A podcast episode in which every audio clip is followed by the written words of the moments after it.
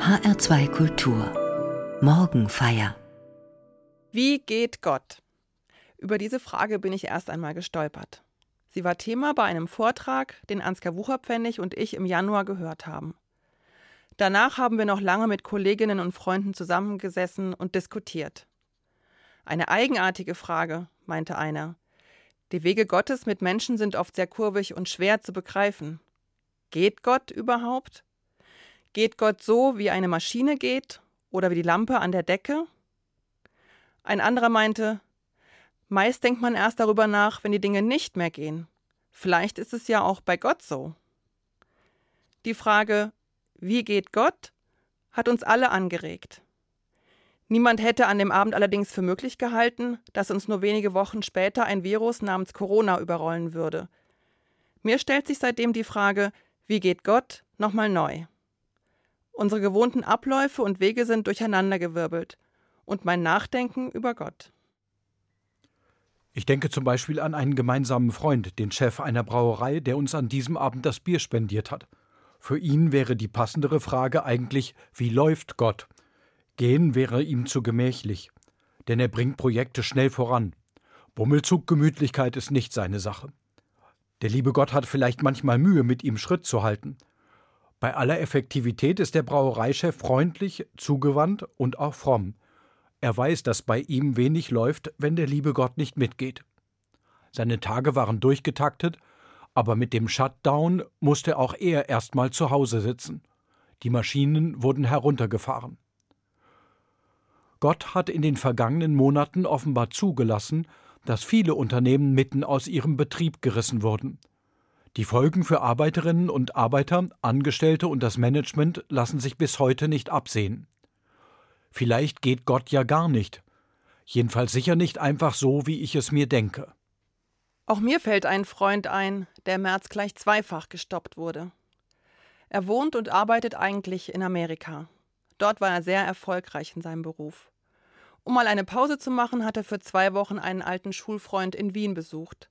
Als er dort war, wurden auf einmal wegen Corona alle Flüge storniert, auch seiner zurück in die USA. Also blieb er erstmal. Wie so viele dachte er, nach zwei Wochen ist der Spuk vorbei. Solange kann ich mir eine Auszeit leisten. Aber bald war klar, das dauert länger. Eine Frist nach der anderen lief für seine Aufträge ab und mit den Aufträgen schmolz auch sein Einkommen dahin. Für viele Selbstständige in den USA wie ihn ist die Corona-Pandemie eine finanzielle Katastrophe. Nun hatte er ja ungewollt Zeit. Er traf sich abends mit Freunden. Auf dem Heimweg mitten in Wien haben ihn Unbekannte überfallen. Sie wollten an sein Geld. Er weigerte sich, es herauszurücken.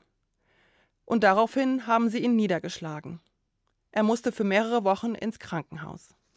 Die Ärzte halten seine Brüche an Nase, Kiefer und Kinn. Er war auf dem Weg der Besserung. Wegen der Corona-Pandemie durfte ihn aber niemand im Krankenhaus besuchen. Innerlich blieb er aufgewühlt wie noch nie in seinem Leben. Immer wieder wacht er seitdem nachts mit Albträumen auf. Das Alleinsein macht ihm schwer zu schaffen. Er fragt sich, wenn es so jemanden gibt wie Gott, was will er mir damit sagen?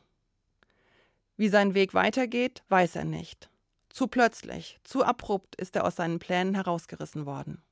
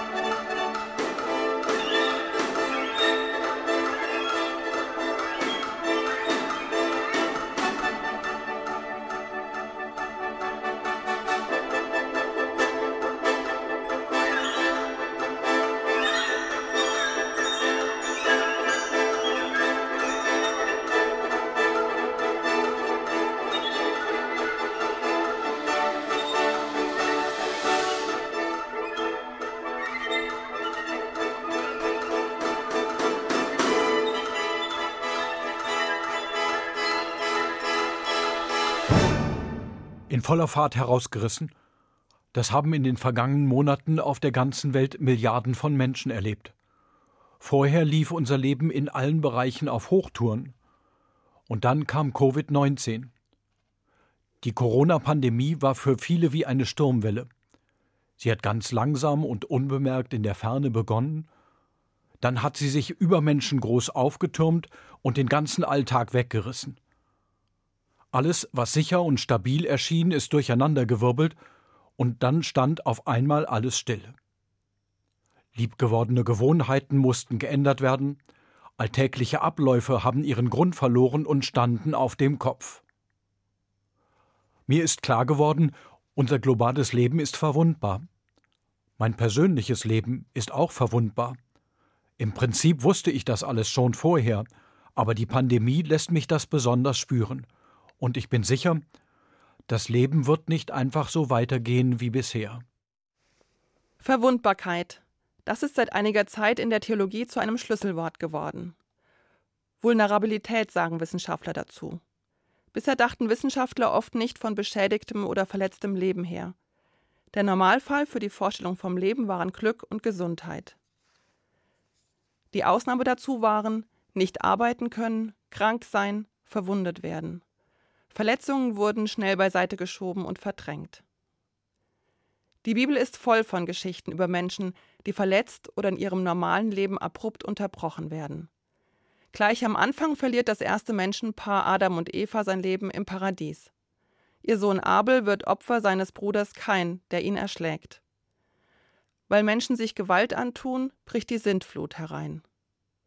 Jesus preist Frauen und Männer selig, die in ihrem Leben in vielfältiger Weise Verletzungen erfahren. Arme, Hungernde und Weinende.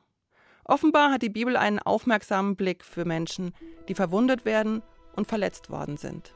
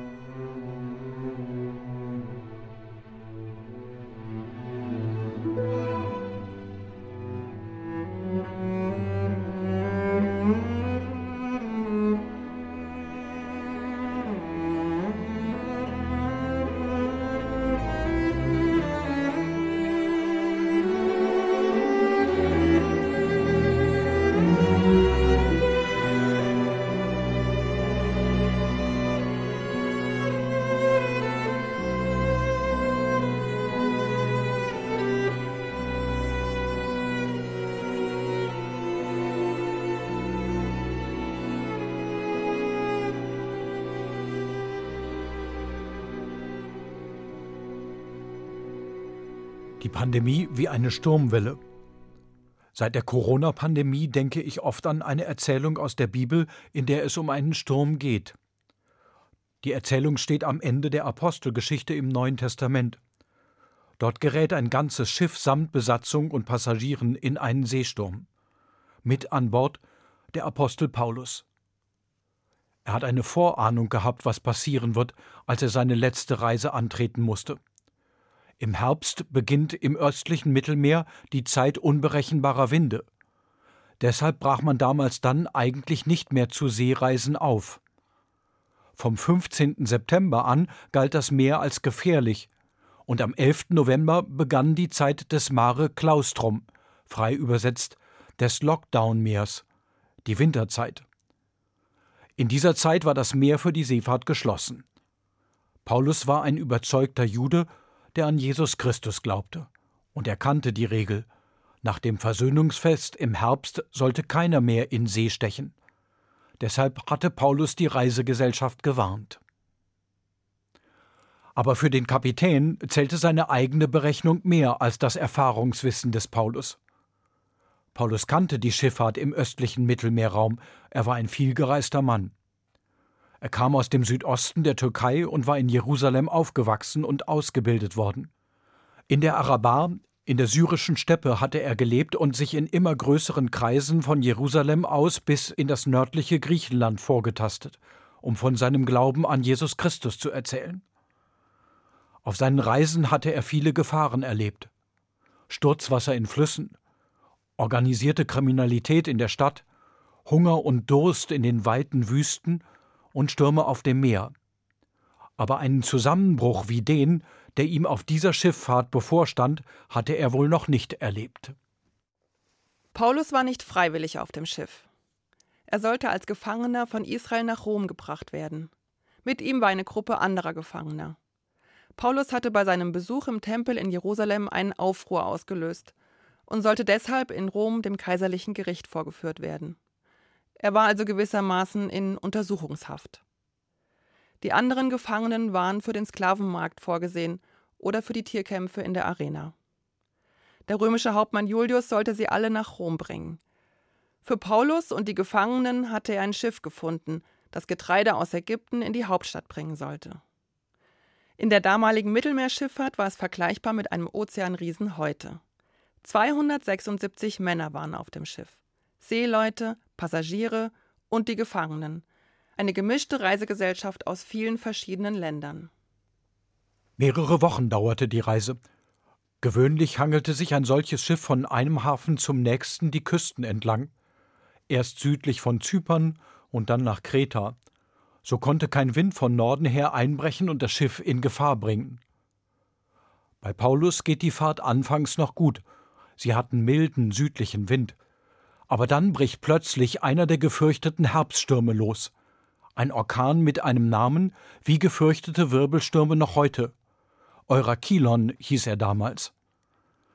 Das Schiff wird von haushohen Wellen überschüttet und vom Sturm gepeitscht. Die Besatzung schleudert hin und her, das wird nicht ohne Knochenbrüche und Verletzungen abgegangen sein. Nach mehreren vergeblichen Navigationsversuchen verlieren die Seeleute die Steuerung über das Schiff und können es nicht mehr lenken. Jetzt können sie sich nur noch treiben lassen. Um nicht aufzulaufen, werfen sie zuerst die Schiffausrüstung über Bord. So liegt das Schiff nicht so tief im Wasser. Aber der Sturm hört nicht auf. In den Nächten können sie weder Mond noch Sterne sehen. Niemand weiß, wo sie sind. Wir sind verloren, rufen die Männer. Sie sind wie gelähmt. Alle ihre gelernten Abläufe und Gewohnheiten helfen nicht mehr.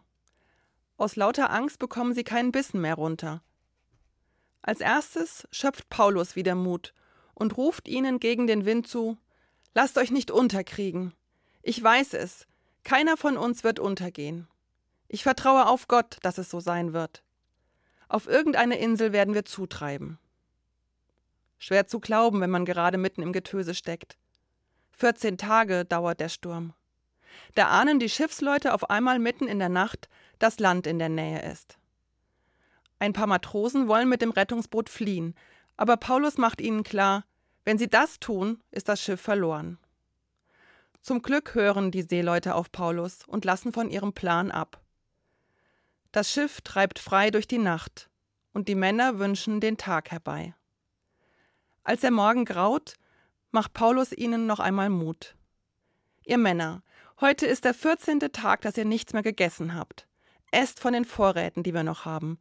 Jetzt braucht ihr alle Kraft, damit ihr gerettet werdet.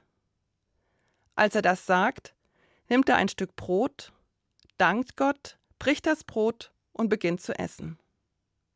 Es dauert eine Zeit, aber dann fassen die anderen auch Mut, und alle Leute auf dem Schiff essen mit.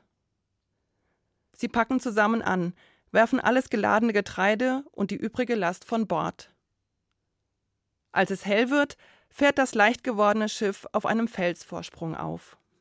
Der hintere Teil des Schiffes bricht auseinander. Aber vor ihnen liegt die Küste, das Land ist nicht weit entfernt. Die Leute schwimmen an Land oder sie kommen auf Planken und auf Schiffstrümmern dort an. Keiner von ihnen ertrinkt, alle werden gerettet.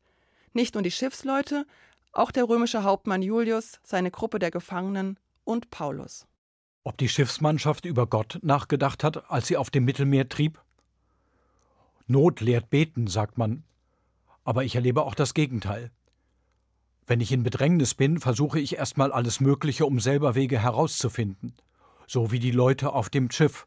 Ballast abwerfen, verzweifelt gegensteuern, kopflose Rettungsversuche. Auch andere Menschen, die mitten aus der Fahrt ihres Lebens gerissen sind, stehen ratlos vor Gott. Oder er kommt ihnen gar nicht erst in den Sinn. Der deutsche Lyriker Friedrich Hölderlin hat Erfahrungen wie die der Leute auf dem Schiff so zum Ausdruck gebracht. Wo aber Gefahr ist, wächst das Rettende auch. Gott wächst und mit ihm auch die Rettung. Aber nicht wie ein Deus ex machina. Den gab es im Theater und in der Oper, vor allem in der Romantik. In Situationen, in denen alles ausweglos schien, in denen nichts mehr ging, da kam auf einmal irgendwo aus der Bühnenmaschinerie die helfende Hand einer Gottheit, die alles Bedrohende platt gemacht und die Heldin oder den Helden aus der Gefahr gerettet hat. Dann war auf einmal alles gut. Das war ein Gott, der funktioniert. So funktioniert die Rettung im Seesturm der Apostelgeschichte aber nicht. Da wächst Gottes Nähe und damit das Rettende in dem Brot, das Paulus mit den verwundeten, ausgezehrten und verängstigten Menschen auf dem Schiff teilt. Ich glaube, beides hat miteinander zu tun. Auf der einen Seite die Wunden, das am Ende aller Kräfte sein, und auf der anderen Seite das Teilen des Brotes. Der Sturm auf dem Weg nach Rom hat die Mannschaft und alle Leute auf dem Schiff an ihre Grenzen gebracht. Neben den körperlichen Verwundungen und dem Schiffbruch waren auch ihre gesamten Pläne zerstört. Was auch immer sie vorhatten, jetzt ging es nur noch ums Überleben.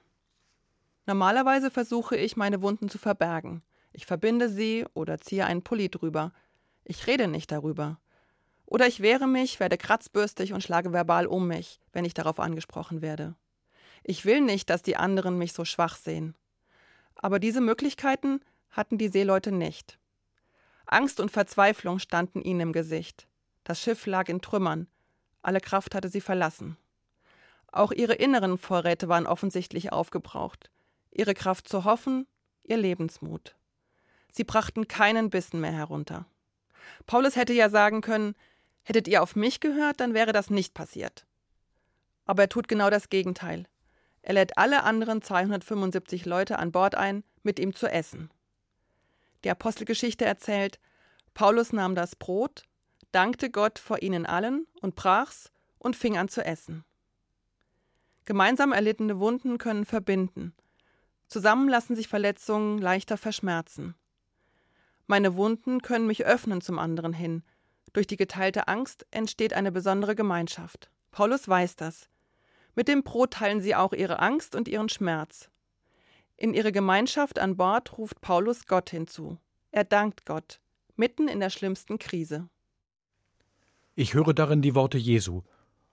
Genauso hat Jesus es auch gesagt am Abend, bevor er verraten wurde, am Tag, bevor ihm schwere Wunden zugefügt wurden. Da saß er mit seinen Jüngern zusammen, nahm das Brot, dankte und brach's und gab's seinen Jüngern. Jesus, von dem seine Jünger glauben, er ist der Messias, der Retter, der alle Verletzungen und Krankheiten heilen kann, der lässt sich selbst verwunden, tödlich verwunden. Jesus stirbt am Kreuz. Seine Wunden sind auch noch zu sehen, als Gott ihn vom Tod auferweckt. Verwundbarkeit gehört zu Gott. So geht Gott, da in diesem verwundeten, gekreuzigten und auferstandenen Jesus. Das war ein Schock für die Jüngerinnen und Jünger. Erstmal völliger Stillstand. Sie haben sich im Haus verbarrikadiert. Aber dann bewegt es sie dazu, sich nicht zu verstecken, sondern sich neu zu öffnen. Dadurch verbinden sie sich neu miteinander. Das tröstet sie in ihrer Trauer. Sie nehmen Brot, danken Gott und teilen es untereinander, so wie es Jesus getan hat. Sie bekommen wieder Mut zum Leben.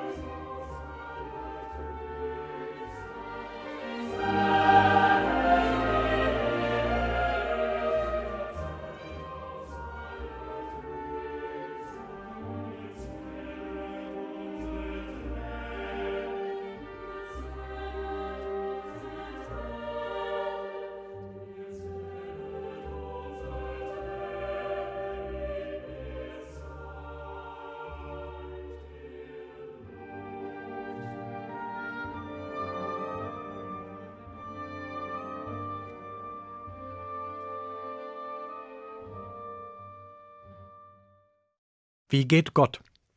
Für die Bibel hat eine Antwort auf diese Frage mit unserer Verwundbarkeit zu tun. Da, wo ich verletzt bin, wo ich äußere Verwundungen und innere Narben habe, da hat das Leben seine Spuren hinterlassen. Aber da bin ich auch Gott persönlich nahe, weil Verwundbarkeit zu Gott gehört. Das kann ich nicht immer leicht glauben. Für die Ereignisse im vergangenen halben Jahr habe ich es immer noch nicht ganz verstanden. In Deutschland sind wir bislang einigermaßen glimpflich durch die Pandemiekrise gekommen. Aber weltweit hat sie viele Opfer gekostet. Nicht nur Betriebsstillstände und gekürzte Gehälter, auch viele Menschenleben. Was das für Gottes Geschichte mit uns als Menschheit weltweit bedeutet, habe ich noch nicht begriffen. Aber eines nehme ich aus der Geschichte von Paulus in der Seenot mit. Gott geht seinen Weg mit mir nicht so, dass ich allein aus der Krise herausgerettet werde. Ich bin ein Teil einer großen Gemeinschaft von Menschen, die aus ihrem Leben herausgerissen worden sind. Die Pandemiekrise kann mich auch mit anderen verbinden. Wer gemeinsam Brot bricht, Gott dafür dankt und es teilt, erinnert sich dabei an das letzte Mal Jesu. Anne-Kathrin Helms und ich haben das zusammen an Gründonnerstag getan. Das war mitten im Shutdown. Alle öffentlichen Gebäude und Einrichtungen hatten geschlossen. Die meisten Läden waren zu. Auch die Kirchen hatten ihre Türen für öffentliche Gottesdienste geschlossen. Wir haben uns zusammen zu Hause getroffen und uns dort in einem kleinen Gottesdienst am Küchentisch an das Abendmahl Jesu erinnert. Das war keine katholische Eucharistie und kein evangelisches Abendmahl. Aber wir haben zusammen ein Stück Brot geteilt und Wein getrunken. Viele Menschen haben mitgefeiert. Wir hatten den Ablauf und die Texte für diesen kleinen Gottesdienst in Briefkästen verteilt, per E-Mail verschickt und auf die Website unserer Kirchengemeinde gestellt. Wir hatten die Uhrzeit angegeben, wann wir bei uns zu Hause diesen Gottesdienst feiern. So konnten andere in ihren Wohnungen und Häusern zugleich mitfeiern.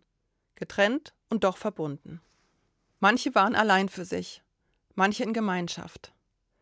Für mich war das ein wichtiger Moment, weil ich dabei neu gelernt habe, wie Gott geht er stellt mich in eine Gemeinschaft von verwundbaren und verwundeten Menschen hinein, mit denen ich das Brot teilen kann. Wie Jesus beim Abendmahl und wie Paulus mit den Leuten auf dem Schiff. Wer Brot nimmt, Gott dafür dankt, es bricht und teilt, fügt sich in diese verwundbare Gemeinschaft ein. Mit dem Brot teile ich das Vertrauen und die Hoffnung, dass Gott uns in unseren Ängsten und Dunkelheiten nahe ist. So geht Gott.